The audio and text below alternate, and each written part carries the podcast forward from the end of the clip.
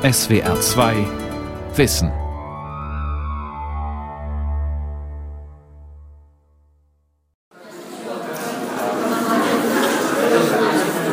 Das Nikolaus Kopernikus Gymnasium in Lodz gilt als eine der besten Schulen in Polen. Ein Gründerzeitbau in der Altstadt, sorgfältig saniert, die Schülerinnen und Schüler tragen Schuluniform. Deutschlehrerin Lydia Giburska hat einen Projekttag zum Mauerfalljubiläum organisiert. Die Jugendlichen sollen in der Klasse über die Wende diskutieren, auf Deutsch oder Englisch. Ein Schüler meldet sich. Wir haben keinen Unterricht über dieses Ereignis gehabt. Uns wurde nur beigebracht, dass es passiert ist und nicht mehr. In Polen verwendet man mehr Zeit darauf, um über die Epochen davor zu sprechen, über Rom, Griechenland. Es gibt wenig Zeit, um über das zu sprechen, was 30 Jahre zuvor passiert ist. Der Mauerfall im Geschichtsunterricht von Merle Hilk. 30 Jahre ist der Mauerfall nun her. Spätestens mit diesem Jubiläum ist er Zeitgeschichte geworden und damit Stoff für den Geschichtsunterricht. Ein schwieriger Stoff, denn dieser Mauerfall hat, wie Karl Marx es nennen würde, ein Doppelgesicht. Er hat nicht nur Deutschland verändert, sondern auch die Nachbarländer, also etwa Polen, Russland, Tschechien, die Slowakei und Ungarn. Einen ganzen Kontinent. Die Veränderungen sahen in jedem Land anders aus. Und in fast jedem Land wird heute darüber gestritten, wie man sie bewerten soll. Das macht das Thema so kompliziert für den Geschichtsunterricht, in dem Lehrkräfte Geschichte längst nicht mehr nur als Nationalgeschichte vermitteln sollen. Im Mauerfall-Projektunterricht von Deutschlehrerin Lydia Giburska diskutiert die Klasse darüber, dass die polnische Wendegeschichte im normalen Geschichtsunterricht selten behandelt werde. Die Politiker heutzutage wollen nicht, dass zu viele Informationen darüber verbreitet werden. Meiner Meinung nach, äh, es ist äh, äh, sehr wichtig für alle Seiten des Konflikts, der Geschichte des Solidarność. Lydia Giburska ist nicht die einzige Lehrerin, die in Lodz einen Projekttag zum Mauerfalljubiläum organisiert hat. Im Lyceum Bernardinov, einem katholischen Klostergymnasium, will Geschichtslehrer Simon Pawlak mit seinen Schülern über den Mauerfall diskutieren. Past past is uh, for them uh, like, uh, for example, uh, 17th century. Der Mauerfall sei für seine Schüler so weit weg wie das 17. Jahrhundert, sagt Pawlak. Absolut fremd sei ihnen die Vorstellung einer geteilten Welt. Bei ihm selbst habe der Mauerfall nicht auf dem Lehrplan gestanden. Der Projekttag sei eine Initiative von Deutschlehrerin Agnieszka Gruszczynska. Sie hat auch dafür gesorgt, dass die Schüler Mauerfallreferate auf Deutsch vorbereiten. Bei den Versuchen, die 167,8 Kilometer langen und schwer bewachten Grenzanlagen in Richtung West-Berlin zu überwinden, wurden zwischen 136 und 245 Menschen getötet. Es sind lange Referate über die deutsche und russische Wendegeschichte. Die polnische kommt nur kurz vor. Eine stramme Fleißarbeit. Die Schüler erzählen die gesamte Geschichte des Kalten Krieges, vom Kriegsende bis in die späten 90er. Es geht um Fakten, um bestimmte Ereignisse, weniger um Interpretationen. Die Referate scheinen bei den Jugendlichen jedenfalls das Interesse geweckt zu haben. Polen ist nicht das einzige Land, das Probleme hat, sich auf die Inhalte eines Geschichtsunterrichts über die Wende zu einigen. Überall in Osteuropa wird um die Geschichten gerungen, die darüber erzählt werden sollen, um das, was zu der Geschichte werden soll, die an die nächste Generation weitergegeben wird. Ein Prozess, den ein europäisches Gemeinschaftsprojekt nun von Berlin aus koordinieren will. Der Transition Dialogue will Wendegeschichten aus den einzelnen europäischen Ländern zusammentragen und aus ihnen schließlich Unterrichtseinheiten für einen gemeinsamen Wendeunterricht entwickeln.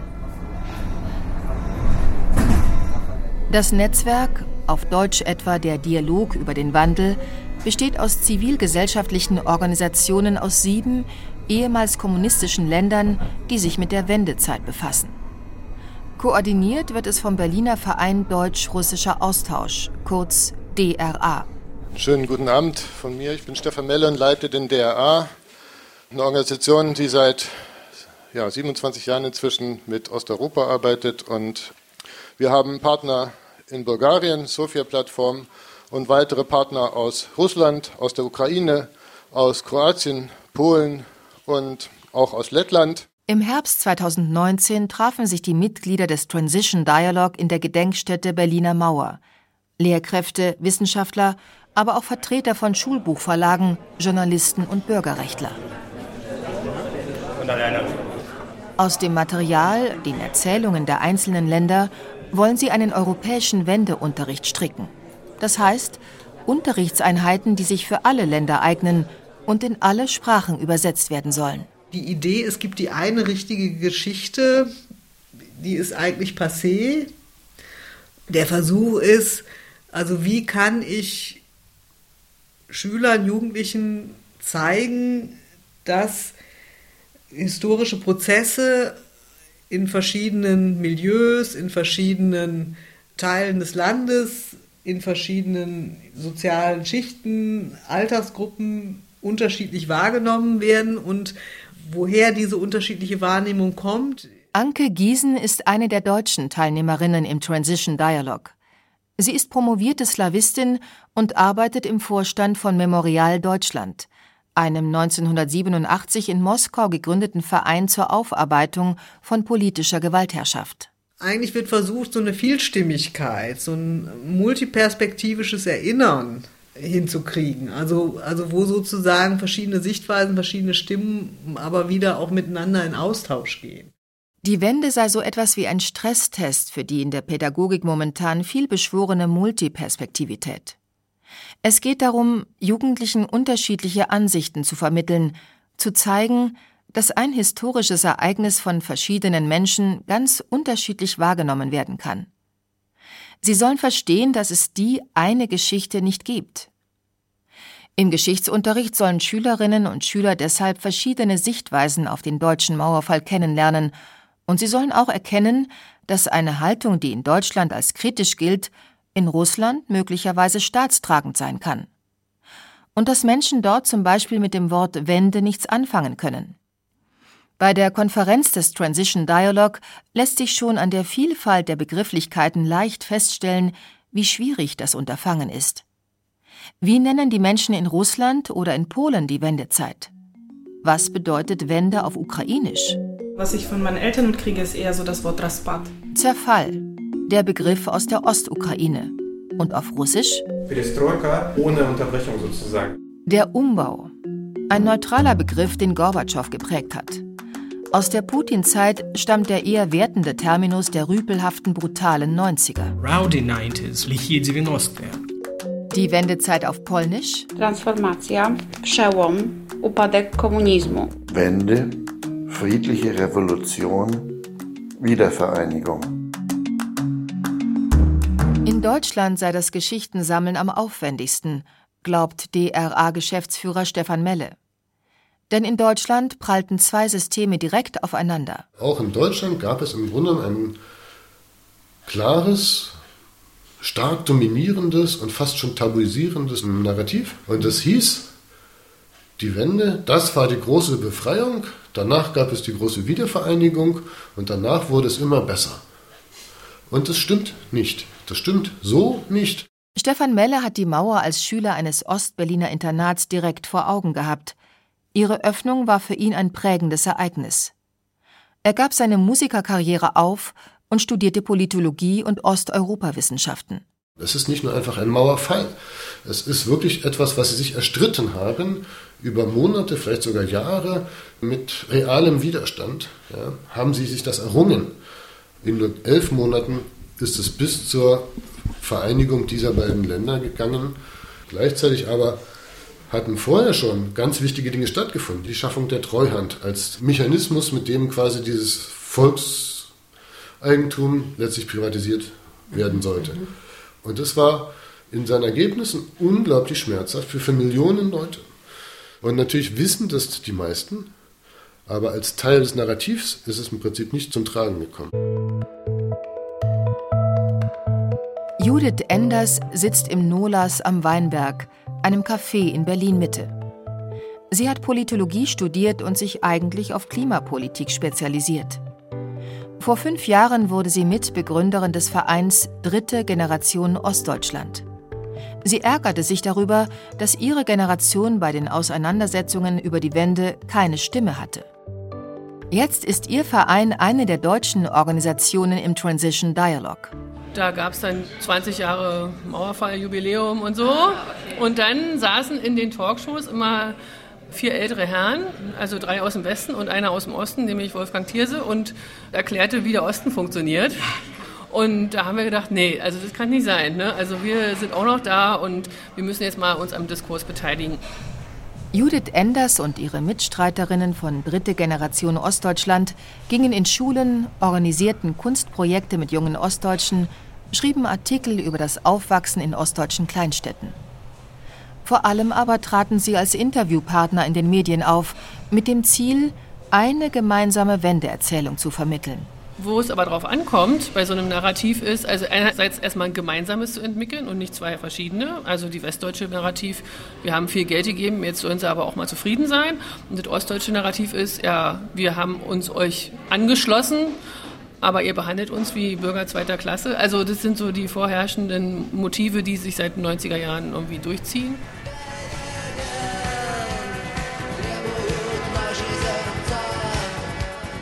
Den Song Peremen der Gruppe Kinon über die Hoffnungen der Wendezeit hat Andrei Sawatzki oft gehört für seine Forschungen.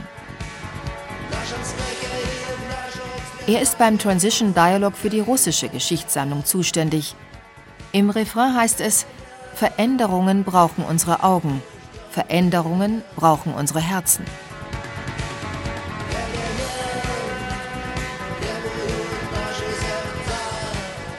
I was born and spent my childhood in a very small town, Belarusian town, on the close to the Lithuanian border. Ich wurde in einer weißrussischen Kleinstadt geboren.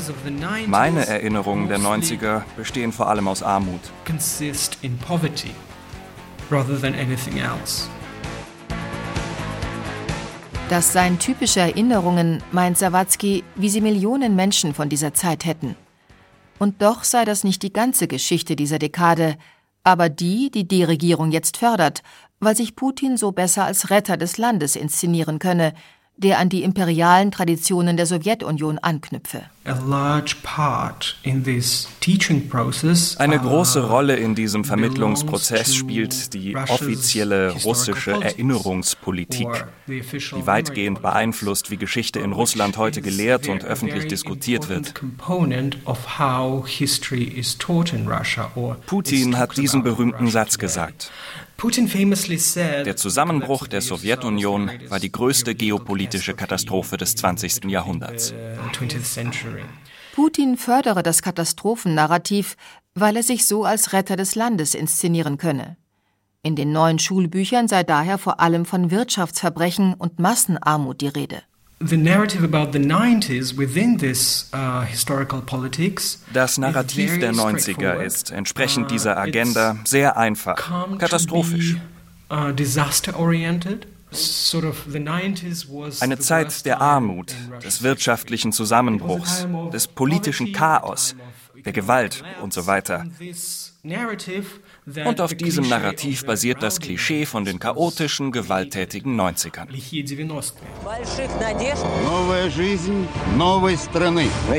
So klingt der Trailer der beliebten Fernsehserie Lichie 90, die der russische Sender NTV gedreht hat. Es geht um Oligarchen, Mafia, Morde, Anarchie.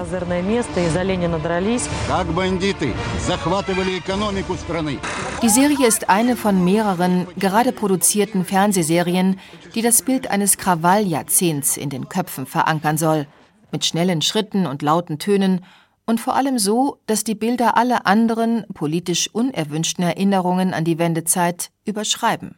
It involves Dieses chaotische 90er-Narrativ führt dazu, dass die Geschichte der 90er eingeebnet wird. Denn die 90er waren eine komplexe Periode in der russischen Geschichte. Nicht nur eine Zeit des ökonomischen Zusammenbruchs, sondern auch eine Zeit von ungeheurer Freiheit, Meinungsfreiheit, Freizügigkeit, unternehmerischer Freiheit. In Polen begann die Wendezeit fast eine Dekade früher als in Russland. Doch ähnlich wie in Russland wird sie heute von der Regierung gerne als Prozess des wirtschaftlichen und sozialen Niedergangs dargestellt. Jaroslaw Kaczynski, der Vorsitzende der polnischen Regierungspartei Recht und Gerechtigkeit, kurz PiS, arbeitet daran, den Helden der Revolution vom Sockel zu stürzen. Über Gewerkschaftsführer und Präsident Walesa wird in regierungsnahen Medien verbreitet, er habe mit den Kommunisten gekungelt. Damit soll, ähnlich wie in Russland, die Rolle der Peace als ordnende Hand betont werden, die Schluss macht mit Kungeleien und Klientelwirtschaft. An den Diskussionen in Polen, Deutschland und Russland wird deutlich, die Wendegeschichte ist umstritten wie fast noch nie. Was aber sollen Schüler dann über die Wende lernen? Darüber, wie der Staat entstanden ist, in dem sie aufwachsen. Muss sich auch nochmal überlegen, warum braucht man eigentlich Geschichte? Das war ursprünglich ist das, das eine Erfindung des Nationalstaats. Der obligatorische Geschichtsunterricht für alle gab schon so die Vorstellung, dass Geschichte dazu beitragen soll, Bürger der Nation und damit auch Nationalisten und Nationalistinnen zu erziehen. Ne? Und es gibt aber, glaube ich, auch wenig so ein, so ein explizites, ausdrückliches Nachdenken darüber, okay, wenn wir das nicht mehr wollen, wozu soll es dann irgendwie gut sein? Barbara Christoph ist im Transition Dialogue für Geschichtsdidaktik zuständig. Die promovierte Historikerin und Slawistin arbeitet am Georg Eckert Institut für internationale Schulbuchforschung in Braunschweig. Dort hat sie schon einmal einen internationalen Geschichtsunterricht entwickelt zum Ersten Weltkrieg. Uns ging es tatsächlich darum, Schule als einen Ort zu nutzen und zu beobachten, an dem erinnerungskulturelle Aushandlungsprozesse stattfinden. Was passiert dann eigentlich in der Schule, da wo es auch irgendwie ein Autoritäts- und ein Hierarchiegefälle zwischen Lehrenden und Lernenden gibt. Aber was passiert eigentlich in so einer Institution, wenn die das mit Themen zu tun haben, wo keiner so genau weiß, was das autoritative Wissen ist? Sie hat analysiert, was in deutschen Schulbüchern über die Wende steht. Mit dem Ergebnis, viele Bücher würden genau da vage, wo es Streit über die Interpretation von Ereignissen gibt. Anschließend gingen die Mitarbeiter von Transition Dialogue in die Schulen, um dort zu untersuchen, wie die Geschichtslehrer mit diesen Passagen umgingen. Das war dann immer so das Ziel von der Schulbuchanalyse, da festzustellen, dass in der Auseinandersetzung mit so neuralgischen Fragen, wo es den gesellschaftlichen Konsens nicht mehr gibt, dass da eben geballt deutungsoffene Sätze auf einmal irgendwie zu finden sind. Und da zu gucken, was passiert eigentlich mit diesen Sätzen im Unterricht. Vereindeutigt eine Lehrperson das? Reflektiert sie, was sie da tut? Gibt sie sich zu erkennen als eine Person, die eine eigene Meinung hat? Oder wird das durch Wahrheit zum Beispiel unsichtbar gemacht? Und wie gehen Schüler und Schülerinnen damit um? Deutungsoffenheit würde Schüler verwirren, sagt Barbara Christoph. Es sei besser, ihnen zu erklären, dass ein Thema umstritten sei dass man zum Beispiel die Debatte, war die DDR ein Unrechtsstaat oder nicht, dass man die abbildet. Es wird auch überhaupt nicht in irgendeiner Art und Weise nahegelegt oder suggeriert, was die richtige Position ist, sondern Schüler und Schülerinnen sollen sich explizit kontrovers damit auseinandersetzen. Für den Wendeunterricht brauche es daher keinen Bildungskanon, meint Christoph. Jugendliche sollten vielmehr lernen, wie unterschiedlich Menschen handelten ob sie Widerstand leisteten oder sich arrangierten. Die Schülerinnen und Schüler könnten dann an den konkreten Beispielen ihre eigenen moralischen Haltungen hinterfragen. Eine Art Ethikunterricht anhand von Geschichten und eine Lehre aus den Erfahrungen, wie Lehrkräfte die NS-Zeit vermitteln. Wenn man Unterricht zum Nationalsozialismus beobachtet, sind ganz viele Schüler und Schülerinnen, die sich vorstellen, dass sie natürlich irgendwie in der Opposition gewesen wären. Das ist ja auch schön gewissermaßen, aber ich finde es eben auch problematisch, weil es tatsächlich irgendwie den schwierigen dilemmatorischen Situationen, mit denen Menschen historisch konfrontiert waren, nicht gerecht wird. Doch wie vermitteln Lehrkräfte diese Schwierigkeiten? Wie machen sie persönliche Entscheidungen und Zweifel greifbar, wenn sie keine Bücher haben, die diese Positionen nebeneinander stellen? Äh, das waren äh, Polizisten, wo sich dann herausstellte, dass es nicht nur Volkspolizisten waren, sondern es waren äh, Stasi-Mitarbeiter, weil in den grenznahen Bereichen waren überall äh, wie so eine Kom Kommandostellen. Klassenausflug in die Gedenkstätte Lindenstraße in Potsdam. Dort interviewen die Schülerinnen und Schüler Thomas Drescher, einen ehemaligen Häftling des Gefängnisses Lindenstraße. Im Auto und haben uns dann auch äh, ja, also erstmal geschlagen und geschubst. Drescher war damals ungefähr genauso alt wie die Jugendlichen, die gerade vor ihm stehen. Er wollte aus der DDR fliehen und wurde gefasst diesen Schockmoment äh, ausnutzen. Solche Zeitzeugengespräche seien für einen zeitgenössischen Geschichtsunterricht unentbehrlich, meint Lehrer Marius Zichmann. Also ich zum Beispiel habe auch noch Unterricht anders erlebt und ich bin jetzt nicht so alt. Ich habe auch klassisch Lehrer aus DDR-Zeiten gehabt. Es hat sich eine Menge getan. Also man spricht ja mal von Lebensweltbezug oder Schülerbezug und das ist, hat man herausgefunden, einer der Schlüssel zum Erfolg. Dass man mal Leute persönlich betroffen macht oder persönlich ins Boot holt, man versucht das eigentlich immer in irgendeiner Art und Weise so zu stricken, dass die Schüler den Bezug bekommen durch persönliche Schicksale. Seine Schüler haben sich sorgfältig auf das Interview mit Thomas Drescher vorbereitet. Sie stellen Fragen, die sich fast alle darauf beziehen, was Drescher gefühlt hat auf seiner Flucht und im Gefängnis. Am meisten beeindruckt zeigen sie sich, dass er bereit war, alle Sicherheiten aufzugeben und ganz allein seiner Sehnsucht nach einem freieren Leben zu folgen. Ich fand die Geschichte und die Antworten sehr emotional ergreifend und äh, möchte ihm noch meinen Respekt vollkommen aussprechen, weil ich finde das wunderbar, dass es Leute gibt, die emotional schwierige Situationen der äh, späteren Generationen wiedergeben. In Deutschland gibt es ein ganzes Netz an außerschulischen Bildungseinrichtungen, die auf diese persönliche Weise das Interesse an der jüngsten Geschichte wecken. Das Land Brandenburg hat extra Gedenkstättenlehrer angestellt, die, wie Katrin Eich in Potsdam, nur dazu da sind, Schülern und Lehrern die DDR-Geschichte nahezubringen. Sie äh, können verstehen, also wenn Sie zum Beispiel diesen Haftort hier besichtigt haben, das tun Sie ja vor so einer Zeitzeugenbegegnung, was das für die Menschen bedeutet haben muss, mhm. ja, die dort ähm, eingesperrt waren. Also ich glaube, die Schüler haben ähm, ein gutes ähm, Gefühl dafür, dass wir Menschen über Emotionen lernen. Und dass äh, diese Möglichkeit nutzen die hier einfach. Sie sagen das auch oft, äh, ich finde das auch beeindruckend äh, bei solchen Auswertungsgesprächen. Wir kriegen hier die Emotionen mitgeliefert.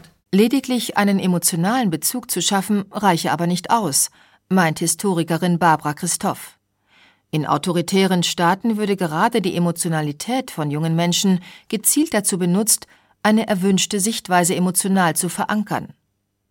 Deswegen sollen Schüler zumindest mit dazulernen, wer weckt welche Emotionen und warum. Wenn Sie zum Beispiel wissen, dass das in, in Russland ist man irgendwie nicht kritisch, wenn man sagt, Leuten ging es auch schlecht nach der Wende oder was auch immer, sondern wenn Sie wissen, in Russland geht der Kampf irgendwie darum zu sagen, es war auch manches gut. Ein europäischer Wendeunterricht. Das klingt nach der großen Wende im Geschichtsunterricht, weg von der nationalen hin zu einer europäischen Geschichtsperspektive. Aber die Ansprüche an den internationalen Wendeunterricht sind hoch. Kein neuer Wissenskanon, sondern in Schulbüchern sollen Positionen unkommentiert nebeneinander stehen, damit Lehrkräfte mit ihren Schülern darüber diskutieren können und damit die Jugendlichen sich in die Lage von einzelnen Menschen versetzen können, aber gleichzeitig sehen, wie eine solche Einfühlung heute politisch instrumentalisiert werden kann.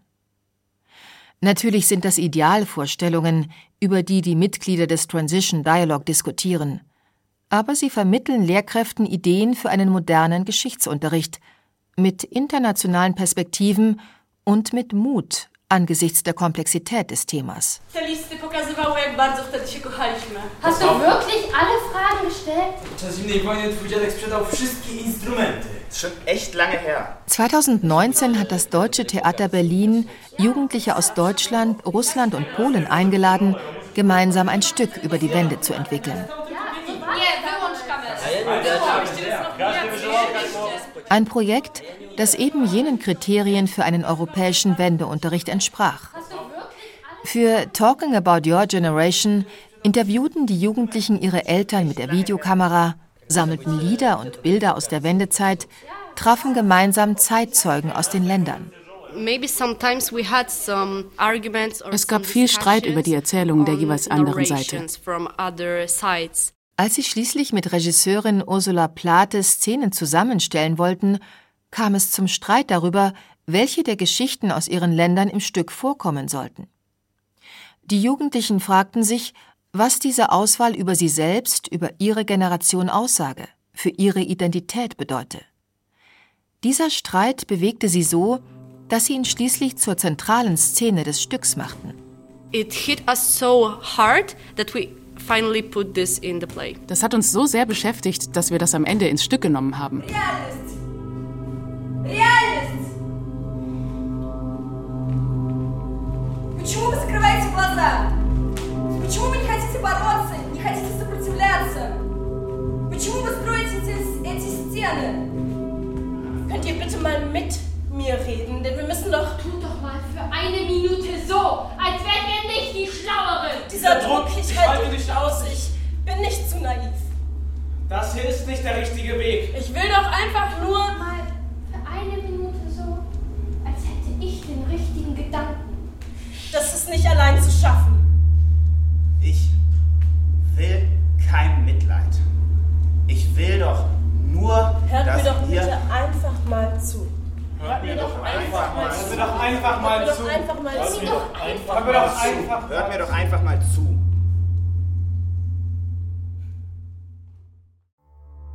Die Welt verstehen. Jeden Tag. SWR2 Wissen. Manuskripte und weiterführende Informationen zu unserem Podcast und den einzelnen Folgen gibt es unter swr2wissen.de.